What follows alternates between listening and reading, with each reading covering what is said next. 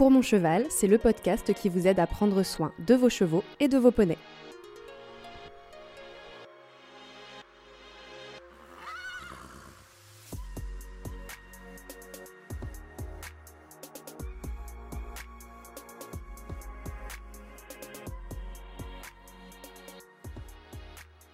Donc elle me regarde et de toute manière ce qu'elle attend, je le sais, c'est le feu vert pour euh, laisser partir Hermès sur cette table d'opération.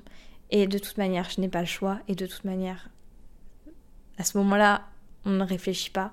On est obligé de laisser partir son animal. Quand on sait que de toute manière, il n'y a aucune chance, on ne peut pas le réveiller. On ne peut rien faire d'autre que de le laisser partir.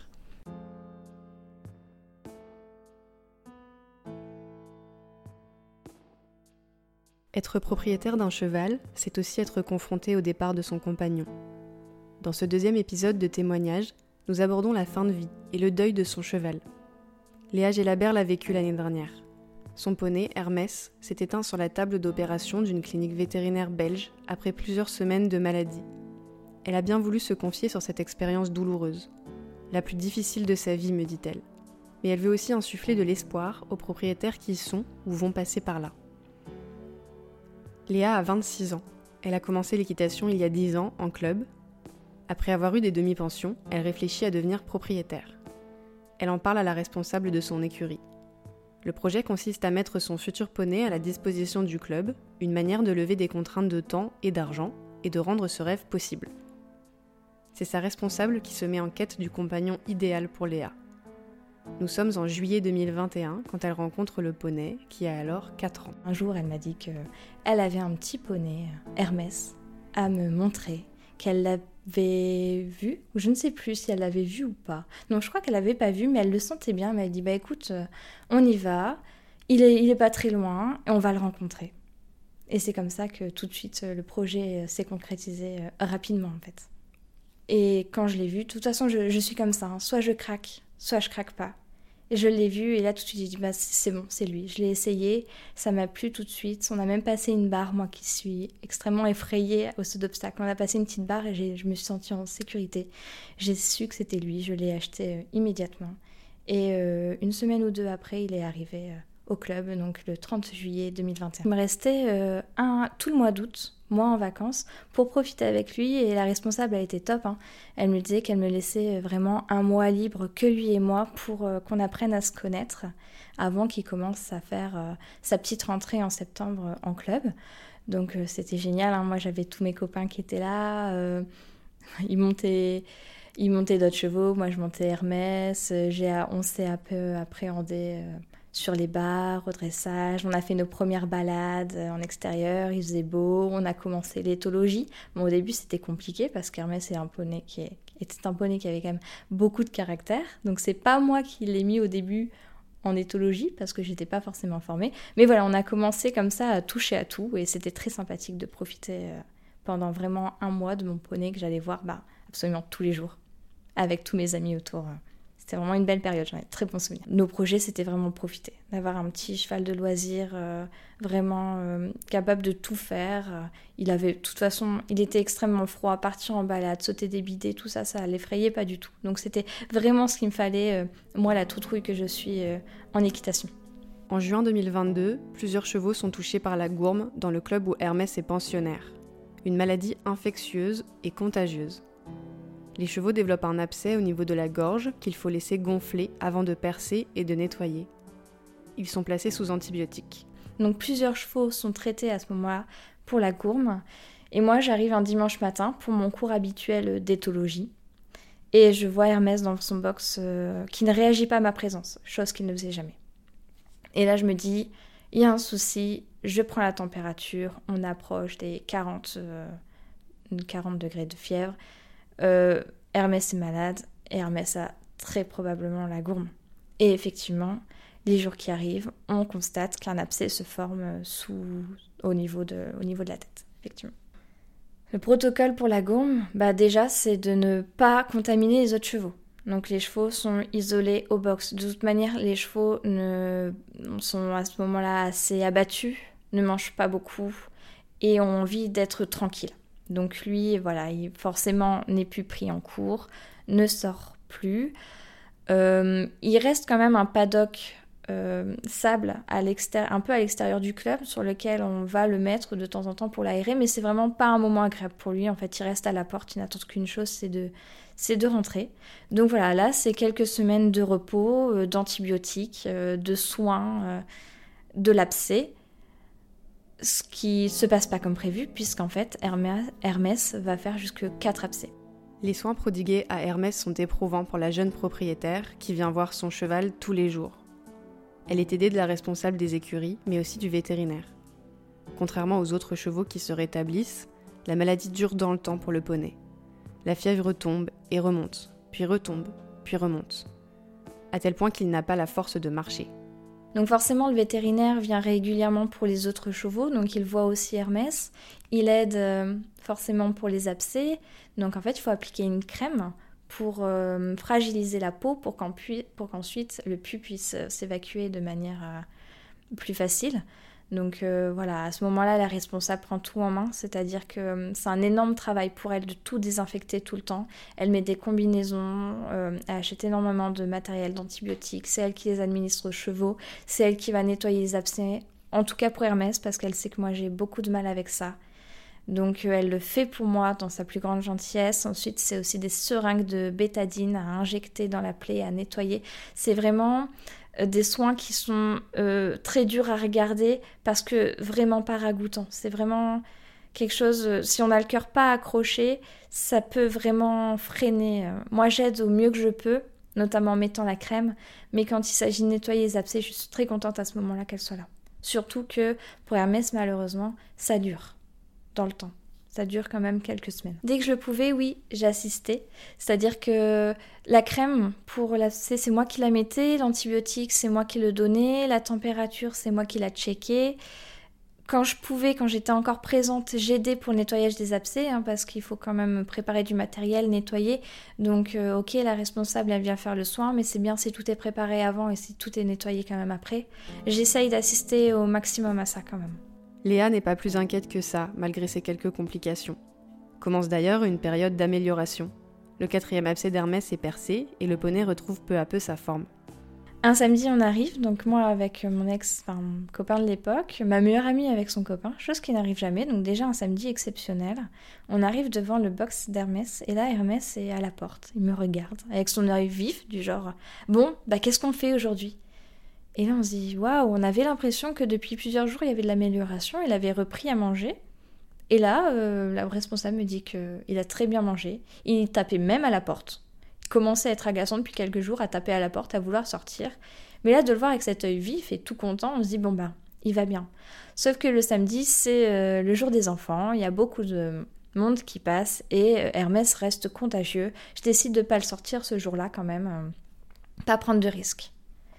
Donc je repasse du dimanche toute seule et toujours aussi bien. Un Hermès euh, en forme, super bien.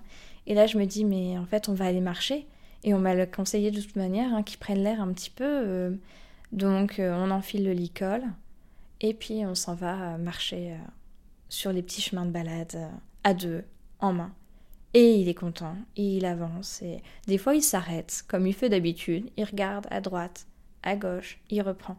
Bien sûr, on est en juin, mais je lui mets quand même une couverture parce qu'il a extrêmement maigri. Et j'ai vraiment pas envie de me prendre de remarques de d'autres personnes euh, qui pourraient croire à un cheval euh, euh, ben, maltraité. C'est juste qu'à ce moment-là, ben, forcément, il a perdu du poids. Mais il est extrêmement bien à ce moment-là. Vraiment une balade extraordinaire. Et on fait ce qu'on appelle la balade des beaux mecs, qui est la toute première balade en main que j'ai faite avec lui à son arrivée. Et donc on fait cette balade à deux, on rentre et je suis contente. Ce lundi de juin 2022 sonne le temps de l'attente et des décisions pour Léa. Je rentre chez moi et du lundi je pars travailler euh, comme d'habitude et je repense à quelque chose que j'ai vu sur Hermès mais qui m'a pas fait tilter. Et euh, j'envoie un message euh, à la responsable du club et elle me dit Écoute, Léa, j'ai remarqué aussi, j'ai appelé le vétérinaire en urgence, je, je, je le sens mal. À ce moment-là, euh, je suis censée accueillir ma classe. Je le fais pas. Je vais voir ma chef en lui disant il faut que je m'en aille. Elle l'autorise. J'arrive euh, à l'écurie avant le vétérinaire et là s'en suivent de longues, longues minutes qui me semblent interminables à attendre. La responsable qui adore les animaux et qui adore chacun des chevaux de propriétaire est dans son bureau extrêmement stressée, je le sais. Ma meilleure amie vient aussi, elle quitte ce qu'elle fait, elle vient avec moi et là on attend le vétérinaire. Je trouvais que son fourreau avait un peu gonflé. Quand j'arrive le lundi, le fourreau est beaucoup plus, beaucoup plus, beaucoup plus gros finalement. Le vétérinaire arrive enfin, euh, toujours dans sa grande compassion. Il obsculte Hermès, il voit que ça va pas du tout. Il vérifie euh, les intestins et ça va pas. Il me dit tout de suite, sinon là il faut l'emmener tout de suite à la, clinique. Je pensais pouvoir partir avec ma meilleure amie, mais le responsable, donc le compagnon de la responsable, me dit euh, non, elle ne vient pas. Tu comprendras pourquoi, mais elle ne doit pas venir à ce moment-là. On n'y va que toi et moi. Donc on charge Hermès dans le camion et on fait la route jusque Bosdrift, euh, en, Belgique euh, flamande. Parce que Gand, à ce moment-là, n'a pas de box, n'a plus de box pour les chevaux contagieux. Donc on est obligé d'aller à Bosdrift. On est censé prendre une heure et demie, on en prendra deux heures et demie à cause de travaux qui nous obligent à contourner. Deux heures et demie pendant lesquelles je culpabilise énormément de, de, pas, de ne pas avoir réagi à ce gonflement euh, la veille. Je m'en veux, je m'en veux, je m'en veux. Euh, je me dis que si je l'avais fait, peut-être que peut-être que ça aurait changé les choses. Mais à ce moment-là, on ne s'imagine pas de l'ampleur de l'état de santé d'Hermès, parce qu'il est derrière. Il reste debout dans son trajet, on le voit à la caméra. Il fait ses crottins, on a l'impression que ça va pas, on le voit, mais on parle un peu du après. Bon, ben, il sera peut-être en convalescence. Peut-être que je pourrais plus faire ci, que je ferais plus ça. Peut-être qu'il ira vivre en pâture. Mais à aucun moment je m'imagine le perdre à ce moment-là. On arrive à la clinique. Euh, donc s'en suivent plusieurs heures de tests sur le cheval. Hein. On fait des prises de sang, on fait des tests euh, compliqués. Je ne sais pas ce qui se passe parce qu'on ne parle pas français. Là-bas, il parle un petit peu anglais avec un accent euh, compliqué et moi, je comprends extrêmement peu l'anglais aussi. Donc c'est un peu compliqué de comprendre. Le responsable a l'habitude du monde du cheval, donc il sait ce qui se passe, lui. Donc il m'explique, mais certains tests euh, sont très éprouvants pour moi. Je ne peux pas rester à tout. Il y a du sang aussi, il y a, du... il y a beaucoup de choses qui se passent. Je vois mon cheval pas bien avec un cathéter, euh, c'est très compliqué.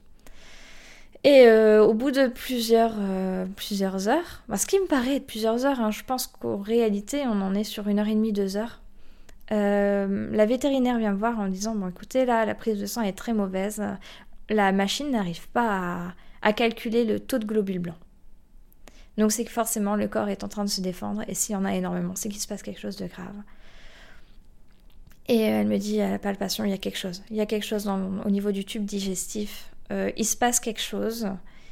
Et malheureusement, Hermès n'en ressortira pas vivant c'est pas possible. Et elle me dit à ce moment-là qu'il y a peut-être 1 ou 2% de chance qu'il s'en sorte. On peut tenter l'opération, ça mènera sûrement à rien. La seule chose que pourrait faire l'opération, c'est d'établir un diagnostic et de savoir ce qui se passe réellement.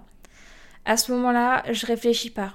Euh, oui, on fait l'opération, on tente tout. Je sais que ça ne réveillera pas, enfin, je sais que ça ne ramènera pas mon poney, malheureusement. Mais dans ces moments-là, en fait, la tête, elle est ailleurs, elle est focus sur un objectif, et l'objectif, c'est Hermès. Et donc, euh, oui, on y va. Donc, euh, ils endorment Hermès. Donc, ils injectent euh, de quoi l'endormir. Je le vois entrer dans la pièce où il va être opéré. Donc, à ce moment-là, je, je, le caresse. Je lui dis au revoir. Je lui dis même adieu. Et voilà, je regarde une dernière fois mon cheval. je me revois encore avant qu'il rejoigne cette pièce faire le tour de mon poney en checkant tout ce que j'aimais sur lui. Toutes ces petites euh, traces qu'il avait. Je veux garder cette image-là de lui. J'avais déjà vécu un deuil dans mon enfance et j'avais regretté de voir la personne que j'ai perdue euh, avec, un, avec l'âme éteinte. Et je ne voulais pas ça pour, euh, pour Hermès. Je préférais garder cette petite image de lui. Et là, il s'en va sur la table d'opération. Ensuite, forcément, des heures et des heures à attendre, ce qui me semble être des heures, mais là pour le coup euh, c'est toute une après-midi, il me semble bien, à attendre des nouvelles. Euh, je n'arrive plus à savoir. Là j'ai un peu un blackout. Je revois quelques conversations que j'ai avec le responsable, qui lui est toujours la seule personne avec moi, hein, mais qui fait en sorte que ça me maintienne. Je n'ai pas mangé depuis 24 heures. Je, je suis fatiguée, j'ai des maux de tête, je pleure, je ne veux pas m'asseoir, je tourne en rond. J'attends, en fait, j'attends juste. Je ne sais plus donc si euh, quelqu'un vient me voir. Je ne sais plus du tout. Mais cette vétérinaire, toujours la même, vient me voir à un moment donné et me dit écoutez, on était trois chirurgiens et on a mobilisé trois chirurgiens, mais on ne peut rien faire. Il y a une masse de la taille d'un ballon de rugby euh, au niveau de l'intestin les vétérinaires m'expliqueront que c'est sûrement un abcès de la gourme qui, dans de très rares cas, peut se développer à l'intérieur du corps et que si le fourreau est gonflé, c'est parce qu'il y a un épanchement de liquide dans l'abdomen de mon cheval de près de, de 20 cm. Dans l'état actuel des choses, le cheval malheureusement ne peut pas être réveillé puisque l'abcès n'arrive pas à l'enlever, même à trois chirurgiens, il n'arrive pas à l'extraire. L'épanchement est beaucoup trop important. La douleur du cheval doit être trop importante et le réveiller, c'est pas possible.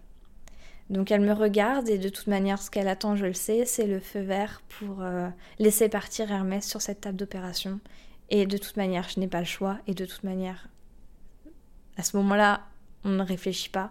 On est obligé de laisser partir son animal quand on sait que de toute manière il n'y a aucune chance. On ne peut pas le réveiller.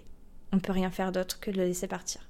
Donc euh, je m'effondre, mais je pense que j'étais déjà au fond, donc euh, je pleure, hein. je pleure, je hurle, je, je sais même pas si je hurle, mais intérieurement euh, j'ai l'impression de crier. Et j'arrive pas à le dire tellement je sanglote en fait. J'arrive pas, je crois, je sais même pas si j'ai dit oui, je pense que j'ai même juste fait un hochement de la tête. Mais à ce moment-là, non, je ne réponds plus de rien. Léa doit ensuite faire un choix de sépulture, un premier pas vers le deuil. Donc en Belgique, on m'a proposé deux choses, soit l'écarissage, soit la crémation individuelle. Il n'existe pas de crémation collective euh, proposée, en tout cas. Et donc je, je choisis la crémation individuelle. Je blâme pas ceux qui choisissent l'écarissage. Peut-être que j'aurais choisi l'écarissage dans d'autres moments, mais à ce moment-là, je sais que j'ai les moyens et j'ai envie de retrouver les cendres de mon poney. C'est pour ça que je fais ce choix-là plutôt que l'autre. Les cendres arrivent là-bas, donc à la clinique, hein, parce qu'ils font appel à un crématorium extérieur qui leur livre les cendres. Et euh, c'est un tonneau apparemment de cendres à récupérer. À ce moment-là, euh, la responsable a encore un petit poney qui est en soins pour la même maladie, euh, donc à Bosdrift, et elle me propose de me ramener les cendres en allant voir le petit poney. Donc elle me ramène les cendres. Mais en fait, elle veut m'éviter de vivre ce moment laborieux de rentrer avec un seau de cendre qui est très dur à stocker aussi, il faut l'avouer. Donc elle a la très délicate attention de me faire un coffret dédié à Hermès dans lequel elle place une partie des cendres, mais aussi les fers et l'entièreté des crins de la queue qu'elle a été réclamée sans que je lui demande euh, à la clinique en leur disant que j'en avais besoin, qu'il fallait qu'il fasse ça pour moi. Et effectivement, la clinique a accepté. Et donc, elle me donne cette boîte avec euh, bah, ce qui me reste de mon poney. Ça m'aide beaucoup parce que j'y connaissais rien, moi, hein, ce qui se passait. Hein. Moi, j'avais cette tresse de crin que je ne quitte plus d'ailleurs, que j'ai dans, ma main pendant une semaine. Elle me suit partout. Si je suis dehors, elle est dans ma poche, mais elle est toujours, euh, toujours dans ma main. Je passe mes heures à la sentir parce qu'elle a l'odeur d'Hermès. Hein. Et euh, d'avoir cette boîte, en fait, c'était un peu inespéré. C'est un, petit retour. C'est comme s'il me revenait un peu plus. Donc, effectivement, je suis extrêmement touchée de, cette attention, de cette petite boîte Hermès, euh, et de surtout pouvoir l'avoir près de moi. C'est une boîte qui restera euh, dans ma maison, non rangée pendant plus d'un an. Les gens qui me connaissent le savent, je suis maniaque. Je ne laisse rien traîner.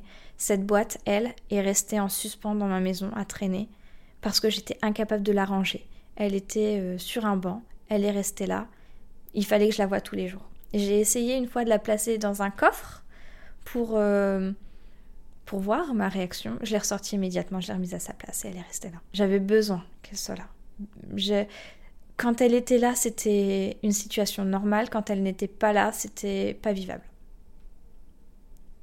C'était vraiment une présence qui était nécessaire avec la tresse de crin posée. Une fois que j'ai réussi à couper le cordon avec cette tresse, cette tresse est restée posée également. À la vue de tout le monde, mais c'était à ma vue surtout. Après le départ de son cheval, Léa est arrêtée par son médecin une semaine et est mise sous anxiolytique. Elle a des bribes de souvenirs avec de proches amis qui s'occupent d'elle. Au bout d'une semaine, elle retourne au travail, devant ses classes. Une chance selon elle, car elle aime ce métier qui lui demande d'être 100% concentrée. Elle retourne également aux écuries où se prépare un avenir pour elle. J'ai besoin de ça parce que être cavalière, c'est quelque chose qui fait partie de moi. Je pense être cavalière plus que je ne suis professeur, par exemple. C'est quelque chose qui compte pour moi. Et ce que je ne sais pas à ce moment-là, c'est que mes proches, la responsable du club, ma maman, mais aussi mes amis, discutent entre eux. Et ils discutent de comment, sur la, enfin, la manière dont on pourrait m'aider. Et ils ont vite compris, ce que moi j'ai mis plus de temps à comprendre, c'est que être à l'équitation, être au club, c'est vraiment ce qui me permet de, de vivre. En fait, Hermès était vraiment ma, ma raison de vivre. Hein. Je, tout tournait autour de lui. Tout dans ma vie, tout mon temps, tout, tout tournait autour de lui. Et de le perdre, j'ai l'impression d'avoir perdu le sens de la vie. Et en fait, je me suis vite rendu compte que je n'étais pas capable de faire le deuil d'être cavalière en plus du deuil d'Hermès. Il fallait que je reste accrochée à ce que j'aimais le plus au monde, c'est-à-dire être cavalière. Donc, en fait, autour de moi, ça parle, émerge sans que j'y pense l'idée de peut-être avoir un poulain pour Léa. Et moi, de mon côté, j'y pense, elle me dit, peut-être qu'il faudrait un jour avoir un cheval à moi. J'en parle autour de moi et ça me fait un peu peur et je culpabilise beaucoup, surtout parce que j'ai quelques connaissances à ce moment-là qui ont déjà perdu un cheval et qui m'ont dit qu'ils ont pris un an et demi, deux ans pour s'en remettre, pour avoir un compagnon. Et là, je me dis, mais Léa, tu penses déjà à ça, mais à quoi penses-tu? Alors qu'Hermès est toujours dans mes pensées. Hein. Encore à l'heure actuelle, dès que je vais dans un magasin ou que je vois la marque Hermès, j'ai un poignard dans le cœur. Qui... Ce mot, moi qui suis très visuelle, me, me perfore encore l'estomac. Hein. Et pourtant, à ce moment-là, je me dis que avoir un poulain, c'est peut-être pas une mauvaise idée. Et cette idée qui germe en moi germe en même temps dans l'esprit de ma responsable. Je lui dis, il faut qu'on parle. Elle me regarde et elle me dit, ouais, je crois qu'il faut qu'on parle. On a parlé et elle me dit, écoute, tu sais, il y a les box paddock et il y a une pâture. Et peut-être que pour toi, ce serait bien de retrouver une raison de venir nous voir. Pourquoi pas un poulain? Toi qui es très éthologie, très balade en main, très soin, très euh, proche des chevaux, hein, plus propriétaire que cavalière en réalité, ce serait peut-être quelque chose qui, te redonnerait le goût de vivre. Et elle s'était pas trompée.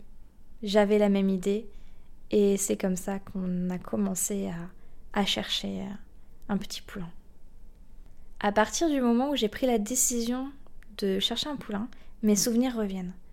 Si j'imagine plus comment était ma vie en juin quand j'ai perdu euh, Hermès, j'ai des, plus une sensation de souvenir profond à partir de juillet quand naît le projet euh, Kiwi. Enfin, le projet euh, Poulain qui deviendra le projet Kiwi. Léa a toujours eu envie d'avoir un fjord, mais le budget ne lui permet pas. Son autre critère, c'est de ne pas remplacer Hermès, qui était un poney pi typé sport, plein papier, qui faisait du saut d'obstacle. Quand je me dis que je pourrais avoir un autre poney, je veux complètement l'inverse. Un petit rustique, polyvalent, voilà. Et là, le petit tarpan euh, qui euh, apparaît euh, n'a pas de papier, n'a fait d'apature que ça à ses deux ans, n'est pas manipulé, il, y aura tout à faire.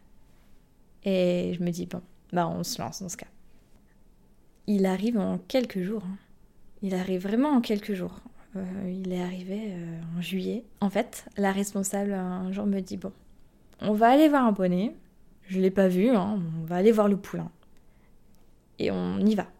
On arrive dans un centre équestre où il y a plusieurs petits poulains comme, euh, comme Kiwi, de Tarpan également. Et c'est lui, on craque sur lui. Avec la responsable, c'est directement, on pose la main dessus, on dit oh, c'est lui.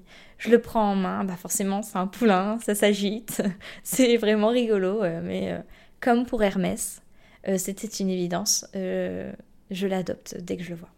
C'est radicalement différent de ce que j'avais l'habitude avec Hermès. C'est-à-dire que je viens tous les jours encore, et on fait beaucoup de liberté forcément. On fait, on commence l'éthologie tout doucement, on fait quelques balades en main, mais ça reste beaucoup de soins, beaucoup de chouchoutage. Euh. Avec Hermès, quand j'y allais, c'était beaucoup plus scolaire. C'est-à-dire que il faisait du club, mais moi, quand j'y allais, eh ben, il fallait que je le monte convenablement pour muscler son dos. Donc, euh, je faisais pas mal de longes avec Hermès. Je le montais enraîné parce que j'avais pas encore le niveau pour le mettre bien en place. Donc, certes, pas un enraînement très contraignant, mais il fallait quand même lui apprendre une posture idéale. Donc, c'était vraiment très scolaire. Les seuls moments où c'était, ça l'était moins, c'était quand on faisait de l'éthologie et quand on partait en balade en main, ce que je préférais avec Hermès. Avec Kiwi, c'est plus du tout ça. Il n'y a plus du tout de notion de travail. On est vraiment sur euh, du plaisir à ce moment-là. Je lui apprends à ne pas me marcher dessus, je lui apprends à donner les sabots, je lui apprends à accepter euh, de marcher dans les flaques d'eau, de recevoir un, un petit peu d'eau. Donc mon regard n'a pas forcément changé parce que malgré tout, je me suis toujours sentie, pas sentie dans la contrainte pour le cheval. Certes, c'était du travail, mais je n'ai jamais senti mon cheval dans un mal-être. J'ai jamais eu l'impression de ne pas être dans le bien-être pour Hermès et je ne suis toujours pas pour moi avec Kiwi. Forcément, les mentalités évoluent, la mienne aussi. Je sais maintenant vers quoi j'aimerais tendre pour Kiwi, vers quoi j'aurais aimé tendre pour Hermès. Mais on est on reste quand même dans le même cadre, dans le même environnement, avec toutes les possibilités qui nous sont offertes. J'ai demandé à Léa ce que ça lui évoque aujourd'hui de penser à Hermès, plus d'un an après sa disparition. Je lui demande aussi ce qu'elle voudrait dire aux propriétaires qui passent ou passeront par cette étape douloureuse. Maintenant, quand je pense à Hermès, alors j'y pense souvent parce que Hermès, bah, ce mot euh, est souvent présent. Hein. Quand je vais faire euh, des balades en ville, quand je vois des gens porter des affaires, quand je vais dans des musées. Hein. Hermès, quand même un dieu, une marque, beaucoup de choses. Donc j'y pense souvent. Euh, quand je vois le mot Hermès, c'est encore très compliqué pour moi. Maintenant, j'y pense toujours. J'ai des photos de lui partout. Euh, j'ai son, son crin qui est encore euh, juste à côté de moi, à deux mètres de mon canapé. Mais c'est. J'ai réussi à ne plus pleurer. Je pleure encore des fois, dans un élan de mélancolie, mais je suis contente de dire que mon deuil s'est bien passé. Et ça, je le sais, hein, je le dois à Kiwi. Voilà, il n'est pas venu pour le remplacer. J'ai toujours une pensée euh, pour Hermès quand je suis avec Kiwi, toujours une pensée pour Hermès quand je suis avec mes amis, mais il n'est plus euh, omniprésent dans ma tête. Je le laisse partir tout doucement, je l'ai laissé partir tout doucement, peut-être trop rapidement pour certaines personnes, mais je pense que chacun vit son deuil euh, comme il le veut. Moi, j'ai subi en toutes les étapes du deuil, j'étais en colère, j'étais résignée, je n'y croyais pas, j'étais profondément triste, mais j'ai eu la chance d'être extrêmement bien entourée à ce moment-là pour dire que j'ai pu avoir un deuil relativement doux. À partir du moment où on a l'impression de bien faire pour son cheval, en tout cas au niveau de sa santé, on est souvent dans le vrai, il ne faut pas culpabiliser. Ce que j'ai oublié de dire, c'est que lorsque je n'ai pas signalé le problème de fourreau à ma responsable, j'ai énormément culpabilisé dans le camion. Hein. Et en fait, la vétérinaire m'a dit Mais ça n'aurait rien changé. Que vous l'ayez dit la veille, ça n'aurait rien changé. Il vous aurait juste pas offert votre dernière balade parce que de toute manière, l'épanchement était là. L'abcès était là. Un abcès aussi gros, ça se développe en plusieurs jours. Donc de l'avoir vu la veille, ça vous aurait juste peut-être privé de cette dernière balade. Et moi, je suis quelqu'un qui croit, peut-être à tort, hein, au destin. Mais je me dis qu'Hermès a, eu, euh, a voulu me dire au revoir à travers la dernière balade euh, en main euh, du côté de la ferme des Beaumecs. Et déjà, quand on pense bien faire au niveau de la santé, il faut pas culpabiliser de oh si j'avais, si ça ne sert à rien. Les choses sont faites de toute manière. C'est la culpabilisation, elle sert juste à vous faire du mal. Pareil, essayez de rejeter la faute sur quelqu'un d'autre, ça va juste vous faire du mal. Deuxième chose, j'ai beaucoup culpabilisé de retourner au club. J'ai beaucoup culpabilisé de sourire. J'ai beaucoup culpabilisé de, de prendre des photos avec Kiwi et de les poster. Parce que j'avais peur qu'on me juge. On m'a vraiment pas jugé. Personne ne m'a jamais jugé. Mais j'avais l'impression de vivre trop vite le deuil. Mais en fait, chaque personne vit le deuil à sa manière, plus ou moins rapidement. Moi, quand je me renseignais sur Internet, en beaucoup, c'est le premier réflexe, et que je lisais sur les forums euh, des histoires de disparition de chevaux, beaucoup de personnes disaient qu'ils avaient du mal à s'en remettre, que ça prenait 2, 3, 10 ans. Des personnes qui postaient bon, voilà, j'ai craqué sur un cheval, mais j'ai perdu ma jument il y a deux ans. Qu'est-ce que je fais Je culpabilise. Et moi, ça me faisait d'autant plus culpabiliser parce que je dis, mais moi, ça fait à peine quelques semaines qu'Hermès c'est parti. J'envisageais déjà Kiwi. Mais en fait, il euh, faut faire les choses pour soi et comme on les sent. Si vous pensez que reprendre une DP ou reprendre un cheval ou même commencer à monter ailleurs, ça vous permet d'avancer, alors il faut le faire. Parce que moi je vous dis, si j'avais perdu euh, ma vie de cavalière, j'aurais définitivement tout perdu. Et j'avais besoin de ça, et c'est ça qui m'a permis d'avancer. Donc vraiment, ce terme de culpabilisation a été super important et il faut vraiment faire comme on le sent. Sans jamais euh, prendre en compte ce qu'il y a autour de nous. Ou on peut écouter les conseils, mais si au plus profond de nous, on estime que c'est bon pour nous, il faut le faire. À la fin de notre entretien, Léa m'explique que si le responsable de son écurie a refusé que sa meilleure amie vienne à la clinique, c'est précisément pour qu'elle puisse faire ses choix à elle, sans être influencée. Et cela fait partie des éléments qui m'ont marqué dans cet échange. Se faire confiance à soi, à ses instincts, à ses émotions, et ne pas culpabiliser après coup d'avoir pris telle décision, d'avoir agi d'une manière ou d'une autre. Je retiens aussi qu'il faut se laisser le temps du deuil et de ne pas culpabiliser de la manière dont on le vit, de la forme qu'il prend, de sa durée. Dans la maison de Léa, à nos mains, dans le nord, Hermès est partout sur les murs, dans cette fameuse boîte, mais aussi dans un joli album photo, noir et blanc à ses couleurs qu'elle feuillette avec tendresse. Si vous avez écouté les épisodes précédents sur le pansage, le saddle fitting ou la réforme d'un cheval de course, vous avez peut-être remarqué comme moi que ce qui revient souvent, c'est l'importance d'écouter son cheval et de s'écouter soi. Ce témoignage le confirme une fois encore. Alors prenez soin de vous et de vos chevaux. Pour mon cheval est aussi sur Facebook et Instagram. N'hésitez pas à venir jeter un œil et à échanger avec moi. Je suis à l'écoute de vos envies et de vos besoins. Vous pouvez aussi mettre 5 étoiles sur vos plateformes d'écoute pour mettre ce podcast dans les oreilles de tous les propriétaires de chevaux. Merci et à bientôt.